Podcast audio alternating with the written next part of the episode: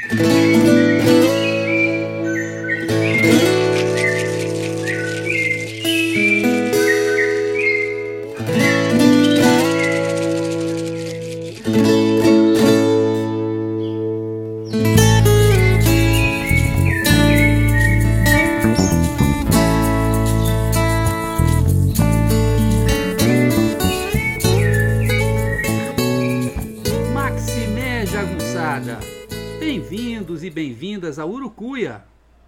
podcast feito para te ajudar a ler Grande Sertão Veredas e outras obras do nosso amado João Guimarães Rosa.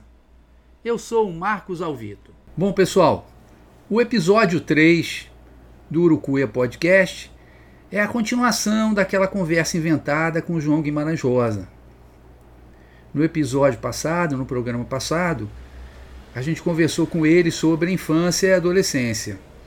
E hoje o Rosa vai falar para nós dos seus tempos na faculdade de medicina, do seu curto, mas muito impactante período como médico, da entrada na carreira diplomática e da publicação do seu primeiro livro, Sagarana, em 1946.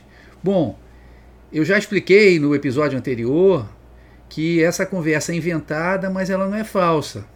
Ela é toda ela baseada na correspondência do Rosa, é, nos livros de pessoas muito próximas a ele, como a filha dele, como o tio dele, Vicente Guimarães, né? a biografia que fizeram dele, enfim, de fatos bastante conhecidos da vida dele, dos próprios escritos do Rosa, em que, através dos personagens, ele também dá uma série de pistas. Além disso, a gente tem dois pequenos vídeos com o Rosa, o vídeo da TV alemã e um vídeo de um minuto com um jornalista argentino, tá? Então é em cima desse material que eu inventei no sentido de criar, tá? Mas não é inventar no sentido de uma coisa que não existe. O Rosa é, disse muitas das coisas, literalmente, muitas das coisas que eu vou estar lendo aqui são coisas que aparecem literalmente, que o Rosa disse isso para alguém e que eu estou colocando aqui no contexto de uma conversa. Então a invenção é para virar uma conversa, para virar algo mais agradável, não é para distorcer de maneira nenhuma as palavras do Guimarães Rosa, tá? Então com vocês, a parte 2 da conversa com o João Guimarães Rosa. Valeu, gente, um beijo. Mestre, depois de passar brilhantemente nos exames do ginásio mineiro, como foi o seu curso de medicina? Excelente. Fiz dois amigos para sempre: o escritor Pedro Nava e futuro presidente Juscelino Kubitschek. Muitos anos depois, quando eu trabalhava na sede do Itamaraty, no centro do Rio, ele mandava um carro oficial para a gente almoçar. Além disso, também conversávamos por telefone. Posso dizer que jamais uma pessoa me tratou tão bem. Minha vida era simples e boa. Morava numa pensão com meu irmão Vavá, Belo Horizonte era uma cidade que acabara de nascer, tinha ruas e avenidas largas, muitas árvores, uma vida intelectual florescente. Ali eu me sentia bem. Só não era boêmio de frequentar bares. Além da medicina, eu aprendia línguas. Isso sempre foi do meu gosto. E eu sempre apreciei um certo isolamento. Mas o senhor trabalhou durante a faculdade, não foi? Sim, eu precisava. Aos 20 anos, em 1928, Passei um concurso para agente itinerante da diretoria do Serviço de Estatística Geral do Estado de Minas Gerais, vinculado à Secretaria de Agricultura. Foi uma boa oportunidade de conhecer melhor o meu estado. Dois anos depois, eu elaborei um estudo sobre Minas Gerais com 23 páginas, falando de área, população, clima, produção agrícola, pecuária, mineral e industrial. Sem saber, eu já estava me preparando para escrever as minhas obras. E no ano seguinte, o senhor publica os seus primeiros contos com 21 anos. Ah, nem vale mencionar isso, foram obras de juventude. Na verdade, eu estava interessado em ganhar o ótimo prêmio oferecido pela principal revista da época, o Cruzeiro. Publiquei um segundo no ano seguinte, um terceiro conto em um jornal. Nunca mais deixei que fossem republicados, apesar deles terem ganhado o prêmio. Quando o senhor for, se formou em dezembro já estava casado? É verdade. Eu e Lígia nos casamos no dia do meu aniversário de 22 anos, em 27 de junho de 1930. Nossas famílias se conheciam, nos apaixonamos. Ela era normalista em Sete Lagoas e aceitou se casar comigo para levar a vida de mulher de médico. Eu sempre fui muito avoado, e Lili, apesar de mais nova, tinha os pés no chão. O senhor foi orador da turma? Fui. Estudava muito, tinha um bom relacionamento com os professores e com os colegas, que só me chamavam de João Rosa. Foi uma grande honra. Naquela época, a formatura de uma turma de medicina era tão importante que era realizada na Câmara dos Deputados, na presença do governador do estado de Minas Gerais. E o que o senhor disse no seu discurso? Ah, tinha só 22 anos, era um menino, mas lembro ao menos de uma coisa que disse. Citei uma frase de Montaigne: A ciência sem consciência é a ruína da alma. Acrescentando que, de verdadeira, se faria sublime se se intercalasse e sem amor. Quer dizer, eu queria que Montaigne tivesse dito: a ciência sem consciência e sem amor é a ruína da alma. Eu sempre exerci a medicina com amor. Eu não podia aceitar que doente meu morresse. Onde o senhor começou a exercer a profissão? Tive ofertas para clinicar em Belo Horizonte, mas preferi ir para o interior, um lugarzinho pequeno, uma localidade chamada Itaguara. Não havia eletricidade nem nenhum outro conforto a que estávamos acostumados na capital. A mãe de Lígia conhecia pessoas por ter trabalhado como professora. E lá fomos nós. Ficamos quase dois anos. Muitas vezes as consultas eram pagas com cestos de ovos, bolos, galinhas, outras vezes somente com agradecimento. Por vezes tinha que galopar no meio da noite para atender alguém em um sítio mais distante. Eu aproveitava para estudar línguas e posso dizer que aprendi o russo andando a cavalo. À época não me dedicava à literatura, pois afora as línguas só lia medicina. Queria me dedicar totalmente. Achava que qualquer coisa que eu lesse fora da medicina me enfraquecia. Não lia nem jornal. Mas já fazia minhas anotações sobre a terra, o povo, os costumes. Lili me ajudou com os doentes imaginários. Sabe, aquele cara que acha que está doente ou quer parecer que está doente. Lili inventou um placebo feito de xarope de groselha diluído em água com açúcar. Era gostoso, né? Foi lá que nasceu nossa primeira filha, Vilma, em um parto que eu fiz morrendo de medo por conta da responsabilidade. Como o senhor avalia essa experiência? Como médico, conheci o valor místico do sofrimento. Como rebelde, o valor da consciência. E como soldado, o valor da proximidade da morte. Como assim rebelde soldado? Quando estoura a Revolução Constitucionalista de 1932, Minas fica ao lado do governo, ao lado de Getúlio. Me voluntariei para participar das forças legalistas ao lado do meu colega de faculdade Juscelino Kubitschek, que já era capitão médico da Força Pública de Minas. O que estreitou uma amizade que duraria a vida toda. Em outubro, o conflito já havia terminado. E no ano seguinte fiz o concurso e passei a servir no 9 Batalhão de Infantaria, em Barbacena. Ali fiz mais um amigo, o escritor Geraldo França de Lima, a quem escrevi certa vez o seguinte: Não há como a gente escrever entusiasmado, possuído de uma ideia, metendo no meio a própria experiência vivida, real ou imaginariamente. Foi um tempo bom, Morávamos em uma casa bonita, cheia de sol e alegria, com um jardim de violetas cuidado pela Vilminha. Havia um círculo de intelectuais e poetas que frequentei e de vez em quando achava quem topasse jogar comigo uma partida de xadrez. Apenas um sinão. A política é que cada vez se torna mais exaltada e violenta. Mas eu e Lili procurávamos não tomar partido e nos dávamos bem com as duas famílias que disputavam poder. E foi lá que nasceu nossa segunda filha, Agnes, em 1934. O senhor estava satisfeito com o seu trabalho de médico? Afinal, o senhor já estava estudando para a prova do Itamaraty, não é? Olha, moço, eu gostava da parte teórica da medicina. Estudar sempre foi o meu forte. Como expliquei em carta ao meu grande amigo Pedro Moreira Cardoso, a medicina parece bonita de longe, mas de perto é bem terrível, inclusive por conta da arrogância dos colegas. Eu era dedicado, sofria junto com os pacientes, sobretudo se não conseguia salvá-los. Além disso, não gostava da parte física da profissão. apalpar, examinar de perto, auscultar, enfim, o corpo a corpo com os pacientes. A diplomacia me permitiria realizar dois sonhos de infância, dois sonhos de Joãozito: conhecer o mundo e aprofundar meu conhecimento de línguas. Foi assim que me entreguei totalmente à preparação para as provas do Itamaraty no Rio de Janeiro. Fui aprovado no ano de 1934. E como era o seu trabalho? A vida era difícil. Mandei um telegrama avisando da minha aprovação e trouxe a família toda de Minas, mulher e duas filhas pequenas. De início fomos morar no subúrbio do Engenho Novo. Depois até as mandei por um tempo de volta a Minas e fui morar numa pensão como nos meus tempos de estudante. O custo de vida na capital era exorbitante e meu salário inicial no Itamaraty não era grande coisa. A lida cotidiana era brutal. Eu fazia longos serões, às vezes virando noite. Ficava tanto tempo enfurnado no escritório que nem sabia se era dia ou noite. Eram tantos afazeres que não tinha nem meia hora para me coçar.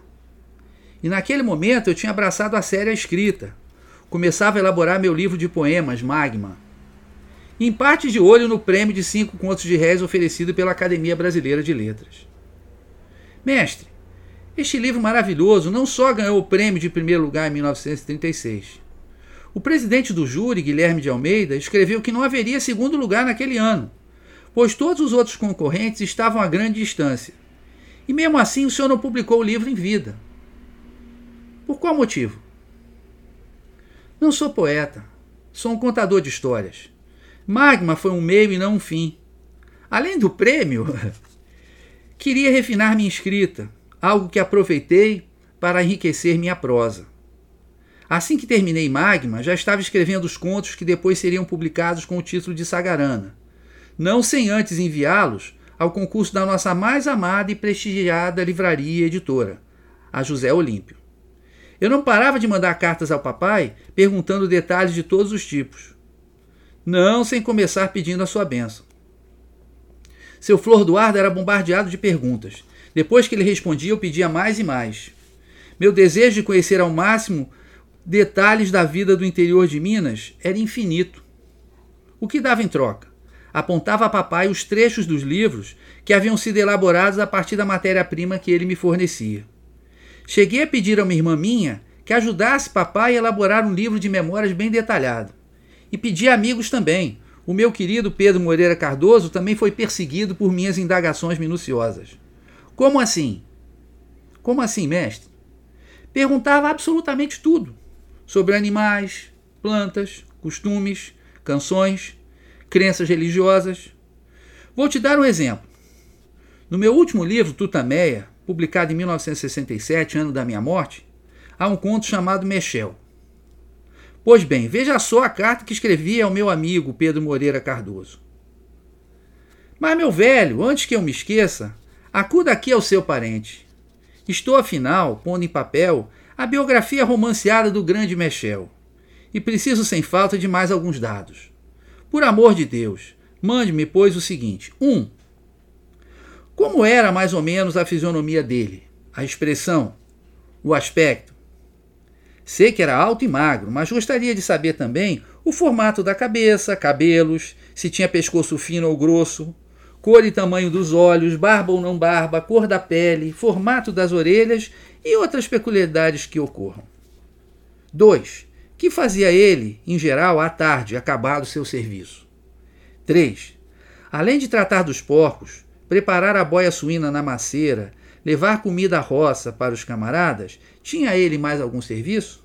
4. E aos domingos, que fazia? 5.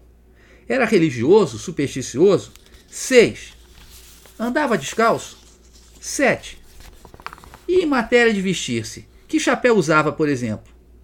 Gostava de vestir roupa velha que vocês lhe dessem? Lhe, lhe dessem? 7.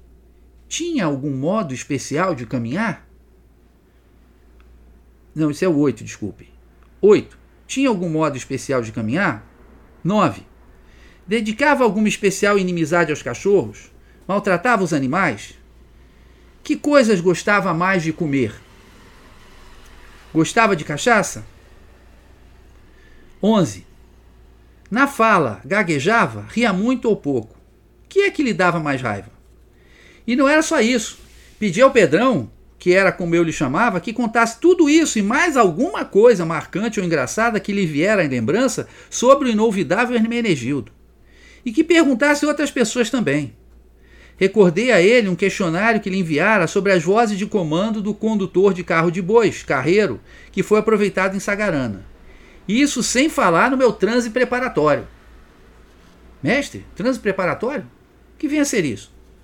Quando resolvi que iria escrever Sagarana, passei horas de dias, fechado no quarto, cantando cantigas sertanejas, dialogando com vaqueiros de velha lembrança, revendo paisagens da minha terra, aboiando para um gado imenso.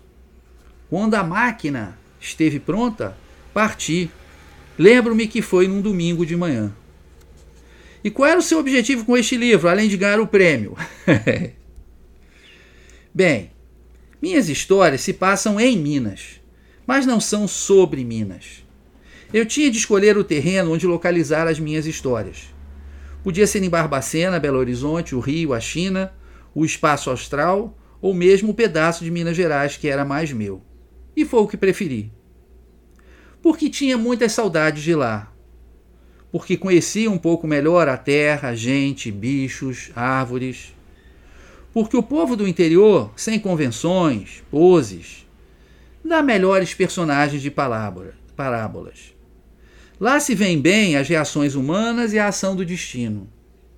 Lá se vê bem um rio cair na cachoeira ou contornar a montanha, e as grandes árvores estalarem sob o raio, e cada talo de capim humano rebrotar com a chuva ou se esturricar com a seca. Ficou resolvido que o livro se passaria no interior de Minas Gerais e compor-se-ia de doze novelas. Infelizmente, mestre, o livro fica em segundo lugar no concurso. Senhor passa anos reformulando até publicá-lo com sucesso em 1946.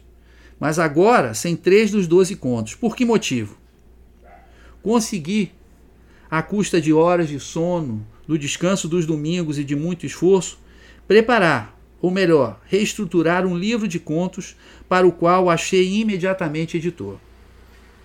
Os três contos a que você se refere não eram ruins, mas percebi que eles não transcendiam. O cenário, o enredo e também a poesia são muito importantes para mim. Mas o que vem em primeiro lugar em uma história que escrevo é o aspecto metafísico religioso. Eu não crio facilidade crio dificuldade. Sagarana começa com o conto mais difícil. Eu quero um leitor ou leitora sem pressa, disposto a ler, ler feito boi, ruminando, e não como o cavalo que pasta e sai correndo atrás da história. O idioma é a única porta para o infinito, mas infelizmente está oculto sob montanhas de cinzas. Minha língua é a arma com a qual defendo a dignidade do homem.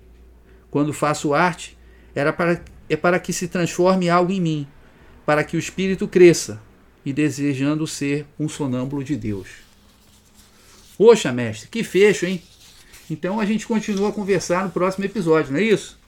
Tá certo, Marcos. Até o próximo episódio, então. Um abraço a todos. Bom, gente, essa foi a segunda parte da conversa inventada com João Guimarães Rosa, né? Na segunda parte que ele falou é, da sua breve experiência como médico, da sua entrada no Itamaraty, da publicação do, do Sagarana, né? E no próximo programa, no próximo episódio, a gente vai voltar um pouquinho no tempo e o Rosa vai falar da experiência dele como vice-cônsul em Hamburgo, na Alemanha, quando ele conheceu Dona Araci e de como foi essa experiência de viver sob, sob o regime nazista, né? da volta ao Brasil né? e de como ele preparava seus livros. Então, isso é coisa para o programa que vem. Agora vou deixar vocês com a linda Acordais, do meu amigo Alex Rocha e Joyce Carvalhais. Tem um álbum desse mesmo nome, Acordais, no Spotify. É um lindo álbum, coisa muito gostosa de se ouvir, muito tranquila, dá muita paz e com muita inteligência. As letras são muito muito interessantes, muito significativas. Eu acho que vocês vão adorar, adorar ouvir. Então, com vocês, acordais. Até o próximo episódio, gente. Valeu, beijo, tchau.